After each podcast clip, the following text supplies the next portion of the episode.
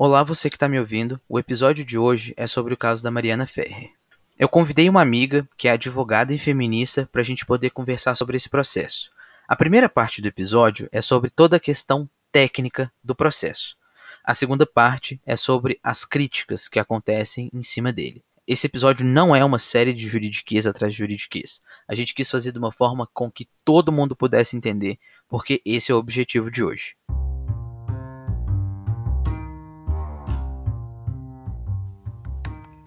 Olá, meu nome é Rafa, eu tenho 26 anos e depois de ter dado uma leve surtada durante todo esse tempo de quarentena, eu decidi criar esse podcast. Se você curte trocar ideia e reclamar sobre coisas banais e sobre coisas sérias, você está no podcast certo. Hoje eu trouxe uma convidada mais que especial, porque além de eu conhecer ela tem muito tempo, ela é uma mulher advogada que acompanhou o caso ontem. A gente conversou bastante sobre a parte técnica do processo e sobre a construção do direito penal no Brasil, como, né, enfim, todos os seus problemas. E seja muito bem-vinda, Paula Jabur, essa pessoa maravilhosa. Olá, amigo. Muito obrigada pela apresentação. De fato, a gente se conhece há mais tempo do que, do que eu gostaria de admitir, né? Eu acho que a gente tá ficando velho. Amiga, tem muito tempo. Tipo, muito tem muitos tempo. anos. Muitos anos. É, vou me, me apresentar brevemente, né? Eu sou, sou bacharel em Direito, sou advogada, é, sou mulher, sou feminista ferrenha, que eu acho que é uma coisa importante pra gente comentar aqui, porque é uma coisa que eu, assim, provavelmente vou trazer muito ao longo do que a gente vai conversar aqui. E vamos lá, vamos fazer uma análise técnica, mais uma análise técnica que leve em consideração todos os aspectos que estão em volta disso.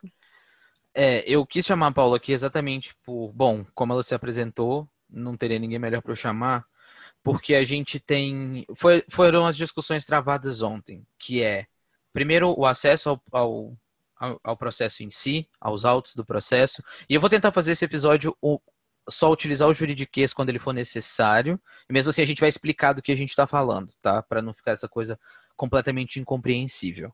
A gente pensou em o que, que é o processo em si, né? Como ele aconteceu ali, até se dar esse, essa absolvição do réu, e a construção do processo penal, como a, a problemática da construção do processo penal no Brasil, né? E toda essa ideia de que o direito penal vai resolver os problemas do mundo.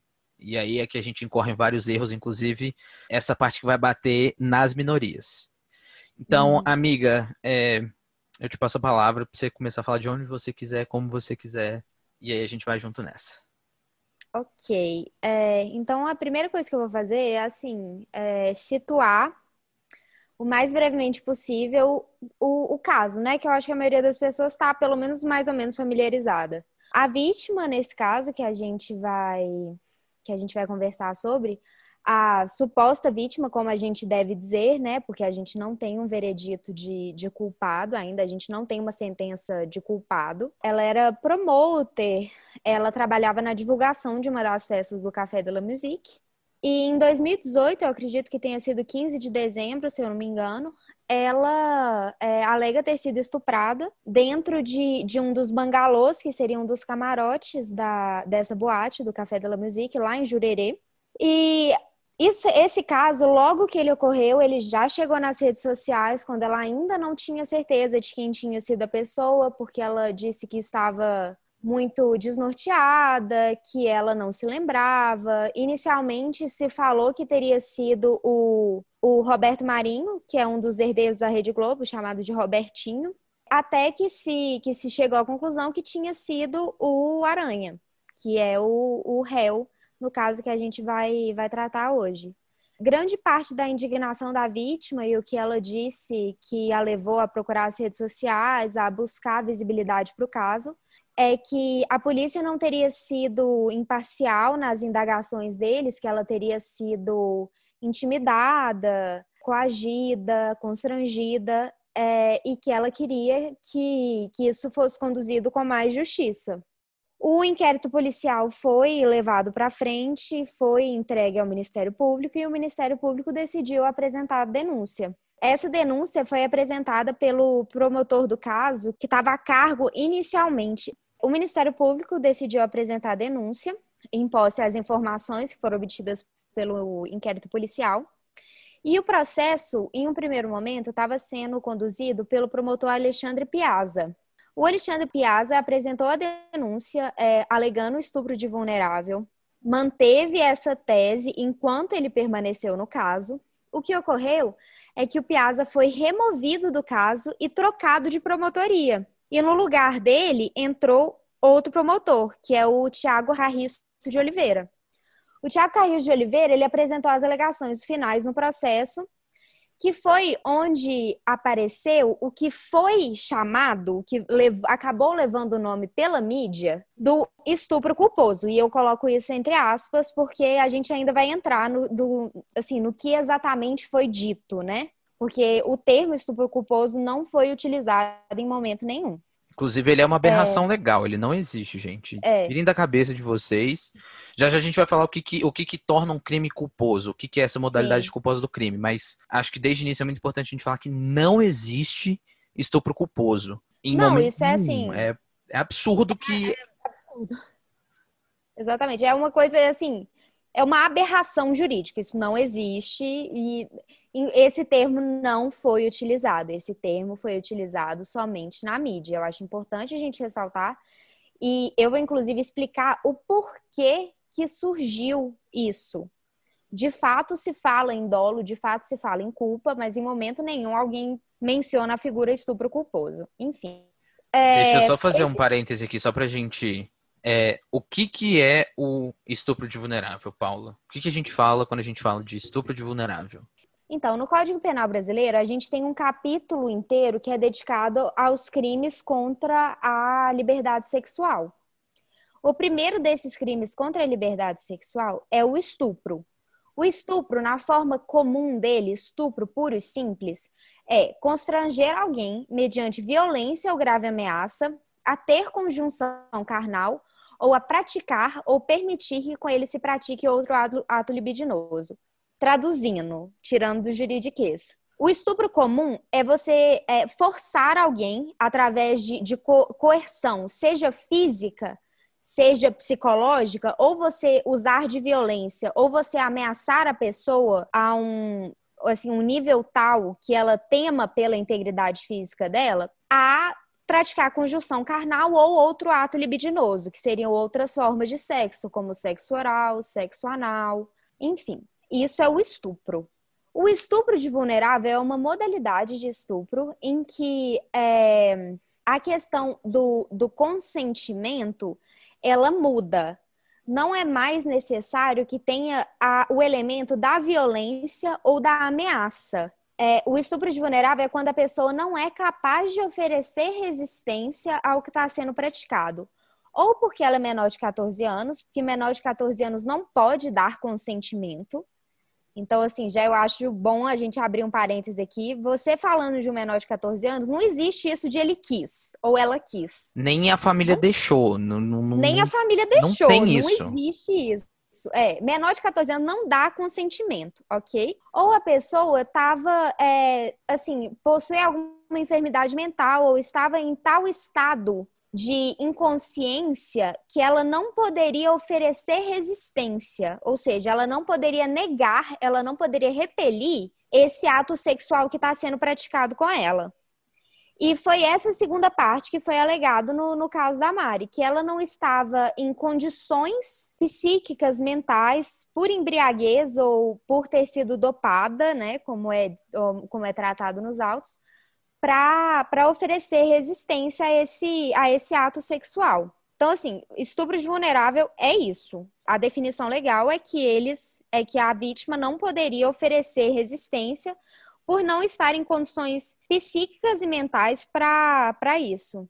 É isso que a gente precisa deixar claro aqui para que todo mundo entenda, porque eu acho que quando um caso ele se torna muito midiático, e as pessoas vão atrás dos autos, as pessoas vão atrás dessa sentença. É uma sentença muito longa, com o juridiquês, a sua enésima potência. Eu acho que muitas vezes. Exato. É, existe uma característica do direito, e eu, eu tenho um professor que ele, ele pontua isso várias vezes, que é essa criptografia da linguagem. Uhum. Ele não foi feito para ser entendido por todo mundo. E isso é proposital. E acho que tem um. Aqui eu já vou indicar um livro que, para mim, é o que mais joga isso. É um livro muito clichê para quem faz direito, mas é o processo do Kafka. Que é você hum. entender por que, que você está sendo processado, por quem, o que, que você fez, o que, que você não fez. Uhum. Eu não vou falar mais nada desse livro. Quem quiser vai lá ler que você vai entender a angústia que é quando você não entende o que está acontecendo no processo. Falando do, do juridiquês, é até um dos motivos que, assim, muitas pessoas vieram falar comigo, é, porque sabem que eu sou advogada, né? Falando assim, mas o que, que você entendeu?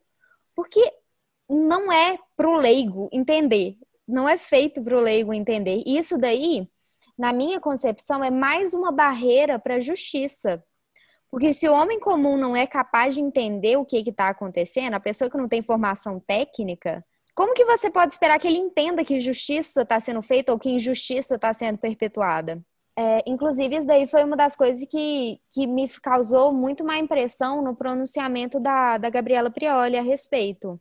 Porque a primeira coisa que ela fez foi assim, subir naquele pedestal do entendedor do direito e falar assim, não, porque vocês não têm conhecimento técnico. Eu chamo isso da síndrome do estudante do direito, que ela, ela se perpetua, independente se a pessoa já é um magistrado, etc., ela continua com a síndrome do estudante do direito. Que é quando ele tem a mínima noção do que, que é alguma coisa, ele quer fazer escândalo em bar, ele quer quebrar tudo numa loja, quer chamar o gerente, enfim. Não vou pagar! Exato. É, Aliás, melhor, é a síndrome do Celso Russomano no supermercado. É aquilo ali. É tipo, eu vou comprar um, um leite da caixa de leite, eu vou rasgar a caixa inteira, eu vou abrir um pacote de papel higiênico para levar um rolo. Aquilo ali é a síndrome do estudante de direito, que é eu aprendi isso ontem, eu quero botar em prática amanhã. Uhum. Eu vou fazer valer meus direitos. Exato. E às vezes, às vezes não, na maioria das vezes, as pessoas que estão ao nosso redor, e eu não estou falando de pessoas, só pessoas que estão à margem da sociedade. É grave, é, um, é, é, é difícil de, de, lidar com esse tipo de processo. É, e como você disse, é proposital, né? Sim. Nada disso é sem querer, gente. Nada disso é sem querer. Que eu acho que é até uma das coisas que a gente, a gente deve abordar mais tarde, os mecanismos de poder que estão envolvidos nisso. A gente vai chegar lá. Voltando aqui ao, ao caso, né? O que ocorreu? na, como eu disse antes, nas alegações finais, que assim, traduzindo, é a última peça que você, que a parte, né, que quem está envolvido no processo vai apresentar para o juiz. São as últimas coisas que você vai falar antes da sentença. O novo promotor entrou logo antes das alegações finais, ele entrou com essa, com essa peça mudando a visão que tinha sido apresentada pelo Ministério Público até então, que eles estavam defendendo a condenação por estupro de vulnerável. O, nas alegações finais, né, que foram trazidas por esse, por esse promotor novo, que veio, como eu tinha mencionado antes, essa, essa questão do estupro culposo, entre aspas. Na verdade, o que, foi alegado? O Ministério Público alegou uma coisa que chama erro de tipo. Então, vamos destrinchar isso para eu tentar explicar do modo mais simples o possível o que se trata. No direito penal, a gente, eh, por exemplo, pegando o Código Penal, você tem vários artigos. Esses artigos, cada um deles descreve um crime. Tem lá, matar alguém, homicídio. É, aí tem lesão corporal, furto, roubo, etc. Essa descrição que é trazida na lei, ela é chamada de tipo. Para você é, poder aplicar, poder condenar alguém por um crime, poder aplicar as sanções da lei, você tem que. O, o que aconteceu, a conduta, assim, o ato que a pessoa teve, tem que se amoldar perfeitamente, tem que coincidir perfeitamente com o texto legal. Por exemplo, vou dar um exemplo muito claro aqui. E o artigo 121 do Código Penal diz é, matar alguém ou seja, vou lá, dei um tiro e matei a Paula. Olhei para ela, dei um tiro e matei a Paula. Desculpa, eu te matei, amiga. Do nada. Cometi um homicídio. Por quê? Porque eu matei alguém. A Paula é alguém. Lembrando que no direito, por exemplo, se eu der um tiro num cachorro, eu não matei alguém. Tá? Alguém somos seres humanos. Pro direito. Nesse Esse caso, é, é o que ele, se ele tivesse atirado em um cachorro, seria atípico para homicídio. O que, que, é isso? Não se adequa ao tipo. Aí a gente está falando de estupro de vulnerável, né? Que foi a, a acusação. O estupro de vulnerável, ele tem alguns pedaços do tipo, alguns elementos que são essenciais para que você condene alguém por esse crime. O primeiro desses é ter conjunção carnal ou praticar outro ato libidinoso. Ou seja, tem que ter, você tem que comprovar que teve algum tipo de sexo, seja sexo vaginal, sexo anal, sexo oral, um, uma dessas espécies, entre aspas, de sexo. A outra é que, no caso específico que a gente está falando, que a pessoa não tem, a pessoa, a vítima não tem o necessário discernimento para a prática do ato, ou que por qualquer outra causa não pode oferecer resistência. Ou seja, você tem que ter uma vítima que não tinha discernimento para consentir, que não tinha discernimento para querer nada, ou que por alguma razão não poderia oferecer resistência. Ela estava desacordada, se ela estava desmaiada, enfim. E mais um desses elementos é que esse crime só tem a modalidade dolosa, ou seja, só pode acontecer se a pessoa que praticou essa conjunção carnal com quem não tivesse o necessário discernimento ou que não pudesse oferecer a resistência soubesse que estava fazendo isso, tivesse feito isso intencionalmente. É aí que a gente entra falando de culpa e de dolo. O que, que é o erro de tipo nesse caso? Ele... Um dos elementos não está presente, ou seja, o que, que o Ministério Público falou?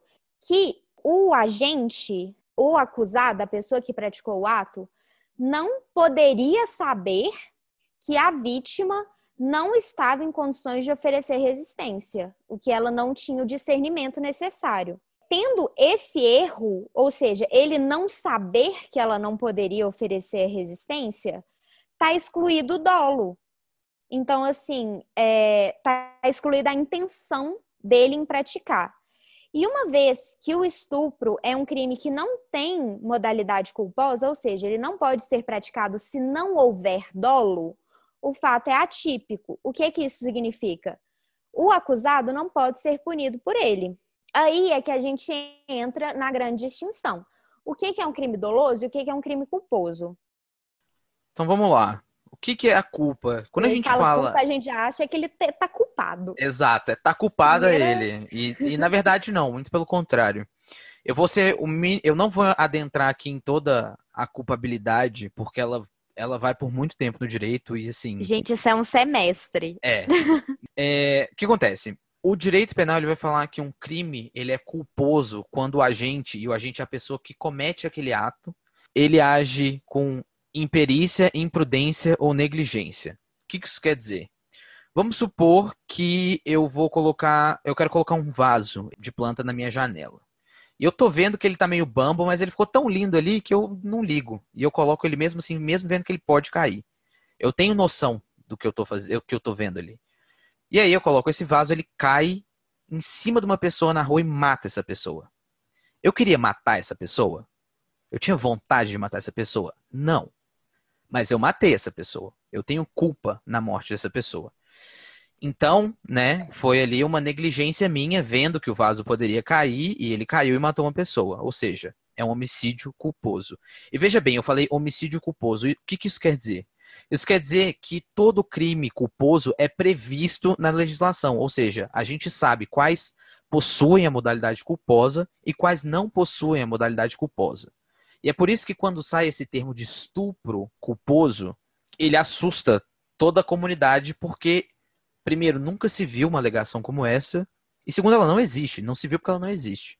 Lembrando que imperícia é quando você não tem a capacidade técnica de fazer determinada é, função, por exemplo. Uhum. Tá? Por exemplo, se eu, se eu colocasse na cabeça que eu vou fazer uma lipoaspiração numa amiga minha. Não tem formação médica, não tem nada, mas eu faço, porque eu sou muito boa. Aí eu vou e mato ela. Isso daí é um crime um homicídio culposo por imperícia. Eu não tinha a capacidade técnica que é necessária para fazer o que eu fiz e eu acabei matando ela. Então, daí dessa dessa coisa jurídica super complicada, que é o erro de tipo, até a peça do MP, inclusive, é super longa. Foi uma das peças mais longas que eu já vi na minha vida. Eles transcrevem várias partes dos depoimentos. É... A conclusão que eles chegam é essa: não teve dolo, não teve a intenção, porque ele não poderia saber que ela não estava em condições de oferecer resistência, que ela não tinha o discernimento necessário. Então, não tem dolo, seria culpa. Como não existe previsão legal para estupro culposo, né, para a modalidade culposa de estupro, ele foi, eles é, pediram pela absolvição.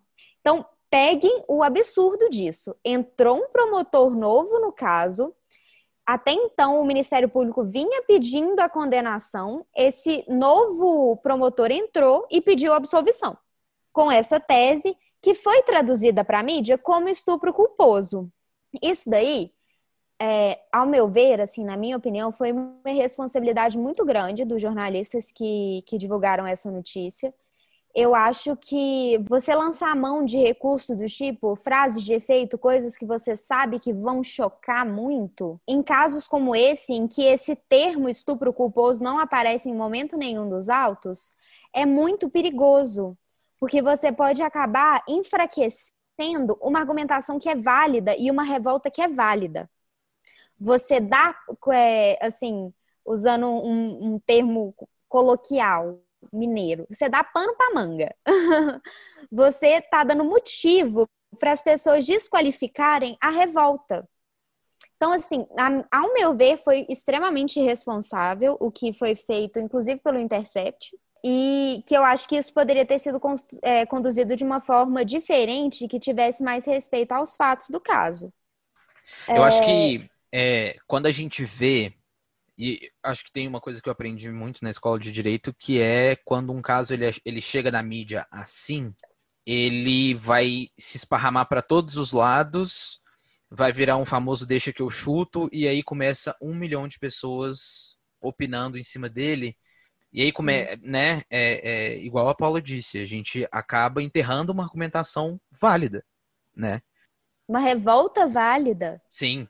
E... Né? Uma indignação válida. Completamente. E a gente Porque fica. eu já tive que escutar de várias pessoas que estão divulgando coisa falsa por aí e que a esquerda, essa esquerda mitológica, né, que eu não sei o que que é, inventou e que não foi isso que aconteceu. Mas jogar isso na mídia desse jeito para pessoas que não têm conhecimento, que não têm assim os, as bases necessárias para interpretar o que, que isso significa, foi muito irresponsável, na minha opinião.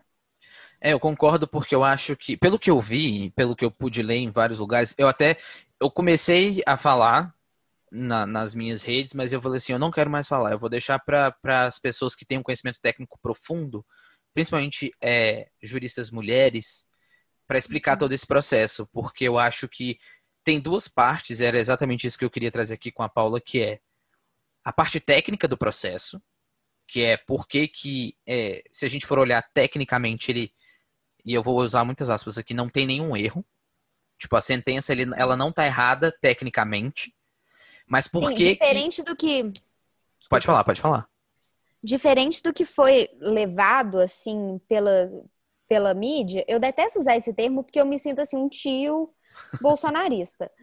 Mas é um fato. O que foi levado pelos jornais é uma aberração jurídica de fato. Não existe esse crime de estupro culposo. Mas isso não está no processo. O processo, tecnicamente, juridicamente, ele tá ok, entendeu? Não tem nenhum erro. Absurdo, é, ele, ele acaba no momento em que ele fala: olha, não teve dolo, logo absolve-se o réu. Ele não tenta eh, criar um malabarismo ali de um estupro culposo.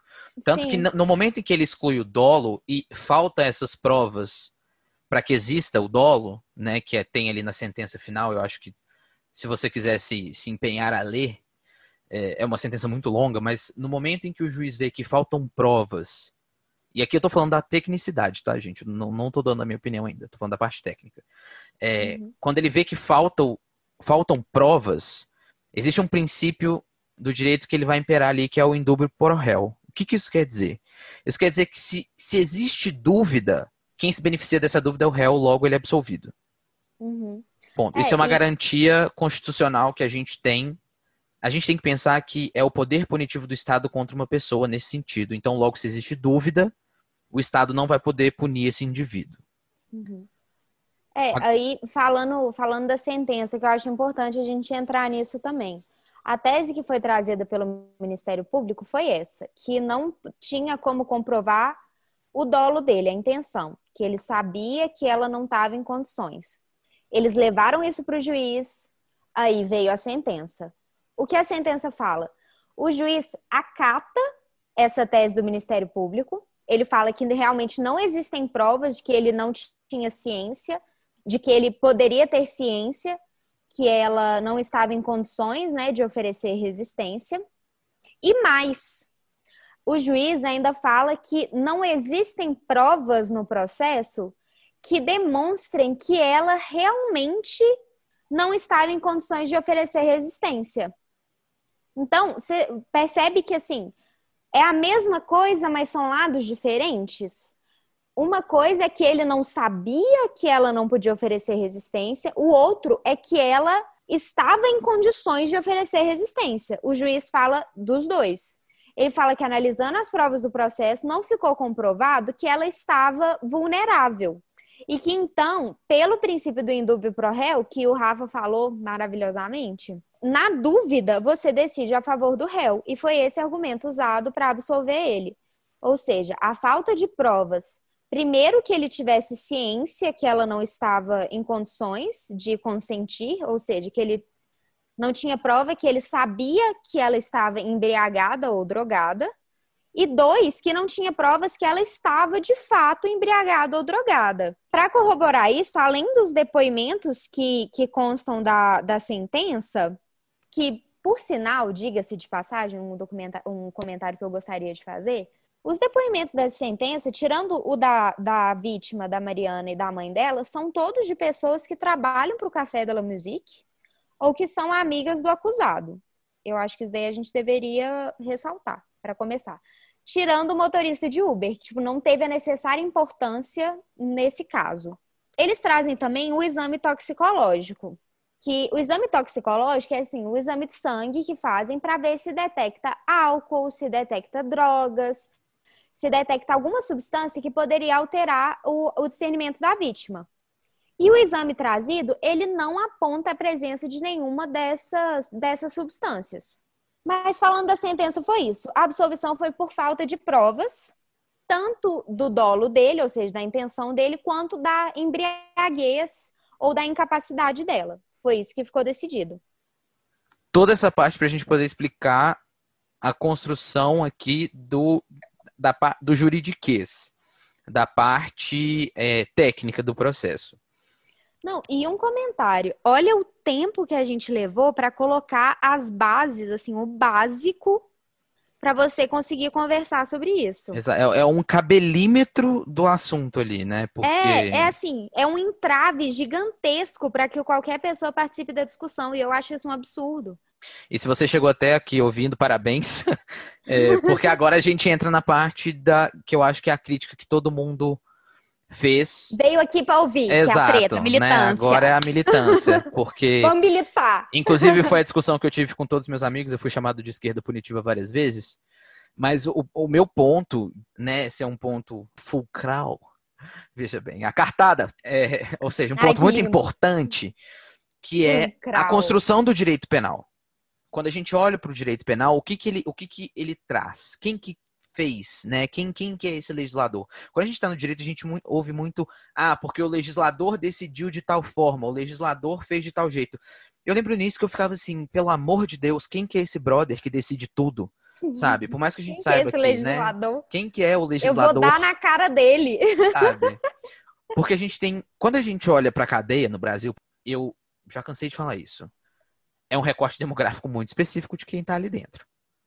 Pelos mesmos crimes, é, é, são as mesmas pessoas, enfim, todo esse processo. E eu acho extremamente importante a crítica ao direito penal, porque eu, eu vejo muito, é, não nesse caso específico, mas em, em outros casos, por exemplo, de. Vou falar de tráfico de drogas, porque muito acontece das pessoas reproduzirem a fala bandido bom é bandido morto quando eles veem, por exemplo, um julgamento midiático de um traficante de drogas. Quando chega, quando a gente fala de Fernandinho Beiramar, nananã, a gente tá falando de um traficante muito poderoso, mas a gente esquece falando de... em um e um milhão. Exato. A gente esquece da base, que são os jovens negros periféricos que são presos com um cigarro de maconha no bolso. Isso vem do proibicionismo brasileiro, isso vem do pensamento conservador, isso vem do nosso Congresso conservador, que vai fazer o quê? Criar as leis. E quem cria a lei é quem? O legislador. Dois, dois comentários sobre isso que você acabou de falar. Esse recorte da sociedade, antes que você falasse qualquer coisa sobre pretos, pobres, tráfico, tráfico de drogas, mesmo quem não entende nada de, de direito ou de direito penal sabe que esse é o recorte. Porque quem que você vê sendo preso no Brasil? É preto, pobre, com crimes relacionados a tráfico que muitas vezes são insignificantes. Essas pessoas são quem vai para a cadeia. E o legislador, em contraponto, é quem? Na esmagadora maioria, são homens brancos de classe média, classe média alta, e classe alta. maioria é classe média alta, né? Média é até difícil. É, pois é. Isso que a Paula traz é, é, importante porque a gente vai ter os reflexos nas leis que são criadas, certo? Por que, que até hoje no Brasil o aborto ainda é essa discussão gigantesca? Que a galera vai para a porta do hospital chamar uma, uma menina de assassina. Sabe? São esses pontos que vão. Ou então, trazendo o caso da. o caso Ferrer de novo, a forma como o advogado tenta diminuir a vítima ali, naquele caso, a suposta vítima, né? Porque a gente tem que utilizar esse termo, porque não houve uma condenação, como a Paula muito bem disse no início, é, utilizando de características pessoais dela, da vida privada dela, para desqualificá-la e um juiz que não fez nada. Um membro do Ministério Público que não fez nada, um advogado que assistiu aquela cena acontecendo, né? É, e isso porque a gente teve a chance de ver essa filmagem do julgamento dela.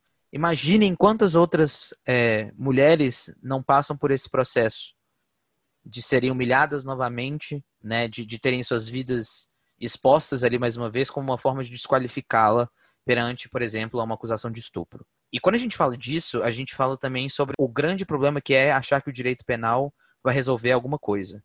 Se criar lei resolvesse alguma coisa, o Brasil ele seria o país mais seguro do mundo, porque a quantidade de tipos penais que a gente tem é absurda. É impossível que todos os brasileiros não tenham cometido pelo menos um crime tipificado. Nem que seja uma contravenção. Nem que Alguma seja uma contravenção. contravenção. Alguma coisa você fez e você não sabe. Por quê? Se você for olhar para quem está preso, eu acho que são cinco tipos penais, cinco crimes mais comuns, que é tráfico de drogas, é, homicídio, latrocínio, estupro e talvez estelionato. Talvez. É. Aqui eu tô chutando. E a gente tem essa crença de que criar leis vai resolver alguma coisa. Saiu o último Atlas da Violência, que é inclusive o, o episódio anterior do Rafa Reclama, que mostra o aumento da violência contra a mulher depois da Lei Maria da Penha. Por quê? Eu tô falando que, a, que não tem que existir a Lei Maria da Penha? Não. Eu estou falando que tem que existir política pública. Tem que existir política pública para que as mulheres não sejam mortas, para que pessoas LGBTs não sejam mortas e tenham seus corações arrancados. É isso que a gente tem que lutar para mudar, sabe? Porque enquanto existir a crença de que quanto mais leis a gente tiver, mais, quanto mais a gente prender, a gente vai estar tá resolvendo o problema, a gente não vai estar tá resolvendo o problema. Inclusive porque isso é assim um, um fato que até não é tão, não tem tanto a ver com a discussão que a gente está tendo agora. Mas assim, prender não é solução, inclusive porque o sistema carcerário brasileiro não reabilita ninguém. Ninguém. O sistema carcerário brasileiro não melhora ninguém. Então, assim, isso é uma ilusão. Você não vai prender alguém e vai resolver os problemas da sociedade. Você resolve os problemas da sociedade, como o Rafa disse, com políticas públicas, com educação da população. No caso específico que a gente está tratando, com educação sexual. E educação sexual não é como teve alguns senhores que vieram me falar que tem que ensinar as mulheres. Você não tem que ensinar as mulheres. Você tem que ensinar todo mundo, principalmente os homens, a verem as mulheres como sujeitos, como pessoas que têm os mesmos direitos que eles, e a respeitarem elas como um tal, a respeitarem elas como seres humanos, como pessoas que merecem dignidade, que merecem respeito, que têm vontade, que não são um pedaço de carne e que não são um objeto. Entenderam? É isso que a gente tem que lutar. Porque a gente pode. Assim, e uma outra coisa que é muito importante trazer do processo Ferrer, que é a gente tem uma justiça recursal no Brasil. Então não acabou ali, né? Esse processo ele vai subir e, enfim, pode ser cenas dos próximos episódios, mas o que, o que eu queria muito trazer aqui, que a Paula apontou muito bem, é que é toda essa construção que a gente tem em cima do processo, do, do processo penal, é, é, do direito penal. Porque uma coisa é a gente falar tecnicamente. E quando a gente fala tecnicamente, a gente não está falando do que vem antes, que é essa construção. E aqui eu acho que é uma coisa muito teórica que muita gente vai discordar de mim que vai falar que eu estou sendo punitivista, de que etc, etc. Mas não é. Quando a gente fala que pretos, pobres e periféricos são presos, e, por exemplo, políticos de alguns estados por aí que têm helicópteros lotados de cocaína continuam seguindo a sua vida tranquilamente, por que que isso acontece? Eles aí pelas ruas tomando uma cervejinha? Pois é. Por que que isso acontece? São esses questionamentos que tem que trazer na cabeça do porquê que o direito penal não funciona nesse imaginário coletivo por que, que ele nunca vai ser uma solução? É, e assim, eu, é, é importante a gente pontuar de que como a gente pode esperar justiça de um sistema que foi construído, um sistema que nas bases dele foi criado para beneficiar homens brancos de classe média alta, classe alta.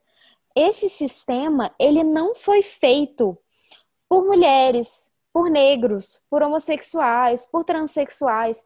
Esse sistema não foi feito pelas ditas minorias, que na verdade não são minorias. Elas só são submetidas a uma subjugação histórica. Então, assim, uma coisa que, que eu queria muito pontuar é que qualquer posição que a gente for adotar, e não é só nesse caso que a gente está discutindo agora, qualquer posição que a gente for adotar em qualquer instância, tem que levar em consideração dinâmicas históricas de poder e estruturas históricas de poder. Você não pode esperar discutir em paridade sobre o tratamento de brancos e negros na sociedade. Você não pode esperar discutir em paridade o tratamento de mulheres e homens. Você não pode esperar discutir em paridade o tratamento de homossexuais, heterossexuais.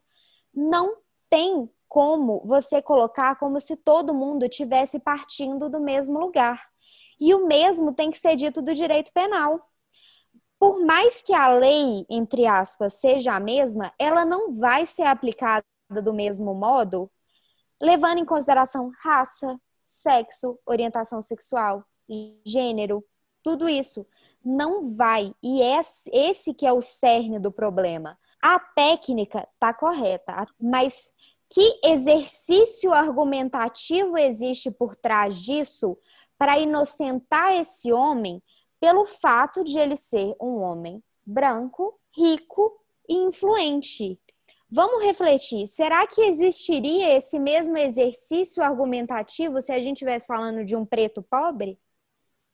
Não sei, eu acredito que não. Muito provavelmente. que não. E outro ponto ainda, o nosso judiciário, em que pese o aumento de, do número de mulheres que fazem parte dele, ele ainda é fortemente dominado por homens. E isso daí se torna muito claro ao assistir a audiência do caso da Mari Ferrer. Quem está naquela audiência tem uma mulher. Essa mulher é a vítima. Só uma mulher. Os outros são homens. A justiça está sendo administrada por um homem, a defesa dela, defesa entre aspas, né, a argumentação do Ministério Público, que deveria estar defendendo os interesses da sociedade e da vítima, é um homem, e o advogado do réu claramente é um homem. E esse advogado do réu, ele lança mão de argumentos extremamente machistas e misóginos baseados em uma cultura do patriarcado e mais ainda em uma cultura do estupro histórica que existe na nossa sociedade, para falar tudo que ele falou. Pode ter parecido que ele se exaltou, que não sei o que, o que eu vi pessoas falando, mas não é o caso. Aquilo é calculado. Aquele tipo de argumentação de que ele lançou mão não teria sido utilizado se ele estivesse falando para uma juíza mulher. Eu sou capaz de apostar. Ele não faria isso. Porque o que ele faz é se apoiar em uma dicotomia histórica que existe muito, em grande parte por causa do cristianismo entre a figura da virgem e da puta. Ele coloca a Mari, a vítima, ressalto, a vítima de um crime que é um crime contra a humanidade, conforme reconhecido pelos tribunais penais internacionais. Estupro é um crime contra a humanidade. Ele pega uma vítima de um ato horrendo desses. Não importa se, se, ele, se, ele vai, se o réu foi condenado ou não. Ela se colocou como vítima ali. Ele pega essa mulher que já está em um estado super fragilizado, que já está acuada, humilhada, constrangida, e ele lança mão desse arquetipo da puta para desqualificar a figura dela. Ele mostra fotos dela, fotos sensuais, fotos. Eu, na verdade, não vi nada demais, mas assim, fotos que seriam, entre aspas, insinuantes, é, e coloca como se isso fosse uma prova do caráter dela. Como se a sexualidade da mulher fosse prova de que ela não é uma mulher digna. De que é uma, ela é uma mulher que não vale a pena proteger, que ela merece isso porque ela é uma puta. E é isso que ele faz. Não foi sem querer. Aquilo dali foi calculado. Aquilo dali foi para jogar para outros homens o seguinte: essa menina daqui, ela não é a virgem que ela está se apresentando. Ela não merece proteção, porque ela é uma vagabunda que quer destruir a vida desse pobre coitado. Ela é uma mulher que não está sem dinheiro para pagar o aluguel, então ela quer extorquir esse menino coitadinho que não fez nada. Ela que é a vagabunda. E mais uma vez, a gente tem essa degradação e essa demonização da mulher. Aí a gente entra em mais uma questão. Será que a caça às bruxas acabou mesmo? Porque para mim, qual a diferença de você falar que, que uma mulher é uma feiticeira que seduziu um homem, acabou com a vida dele, que por isso ela vai para fogueira, e você falar que uma mulher merece ser estuprada porque o que ela fez foi seduzir o pobre coitadinho para tentar arrancar dinheiro dele? Qual que é a diferença? É só porque ela não vai para fogueira. Ela vai ter que lidar por anos com um trauma psicológico gigantesco e ser linchada por todos os segmentos da sociedade que acreditam que ela é uma golpista que quis destruir a vida desse homem cheio de potencial. Porque isso que importa. A vida dela, a saúde mental dela, a integridade física dela, a liberdade sexual dela, né, que é o que é trazido no Código Penal, ninguém se importa com isso, não. As pessoas se importam com o que, que vai acontecer com um homem branco. Empolguei. Não, era. Eu, como eu te disse, eu nem queria falar muito nesse episódio, eu queria que você falasse. Amiga, eu quero que você venha mais vezes. Porque eu quero discutir esse tema muito mais vezes. que eu venho sempre. Eu quero. Adoro eu queria falar muito... de caçar as bruxas. É, é, exatamente esse ponto. E eu queria muito te agradecer por você ter aceito. Eu te chamei muito em cima, né? Porque a gente, a gente conversou ontem sobre isso, a gente falou sobre técnica e sobre cultura do estupro. E eu falei, eu tinha um episódio para amanhã, mas eu falei, é impossível eu falar de outra coisa amanhã que não seja isso, de, de, né, dessa perspectiva. E obviamente eu quero que uma mulher fale aqui, né? Muito obrigado por ter participado. Quero você aqui muitas mais vezes. E. Oh, me chama que eu vou, tá? Foi um prazer enorme estar aqui. Eu amei. Eu amo conversar com você. Eu te acho inteligentíssimo. Eu te acho muito lúcido. Ô, amiga, obrigado. É, é um é, prazer é, é recíproco. viu? e me chama sim que eu venho, viu? Eu adorei participar. E ó, agora eu tô um nojo. Todo mundo que eu encontrar na rua, eu vou falar, ai, gente, eu gravei um podcast. um nojo. Gravo maravilhosamente bem, trazendo tudo que a gente precisava ouvir. Então é isso, galera. Muito obrigado. Compartilhem ao máximo isso aqui, porque são informações que precisam chegar, sei lá, em todo mundo. E até o próximo episódio.